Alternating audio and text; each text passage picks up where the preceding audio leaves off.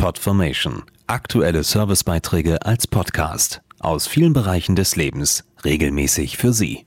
Heute Automobil. Vom 4. bis zum 14. März öffnet der Genfer Autosalon 2010 seine Tore. Die 80. Ausgabe steht ganz im Zeichen der Zukunft. Selten wurden so viele Europa- und Weltpremieren präsentiert. Allein 100 davon sind angekündigt. Wir haben mit einem der deutschen Autojournalisten gesprochen und wollten wissen, was die Highlights sind. Für die europäische Saisoneröffnung 2010 haben sich natürlich fast alle Hersteller wieder Neuheiten einfallen lassen.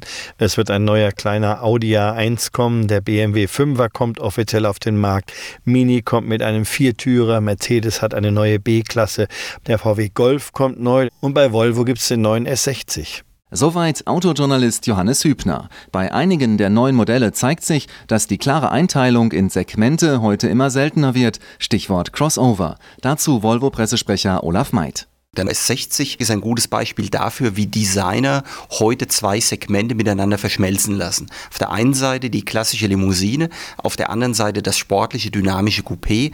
Wenn man den neuen S60 sieht, kann man auf den ersten Blick nicht feststellen, zu welchem Segment das Fahrzeug gehört. Eine Weltneuheit im Bereich Sicherheit ist unter dem Blech des Fahrzeuges und zwar ein automatisches Abstandsregelsystem mit Fußgängererkennung und automatischer Vollbremsung.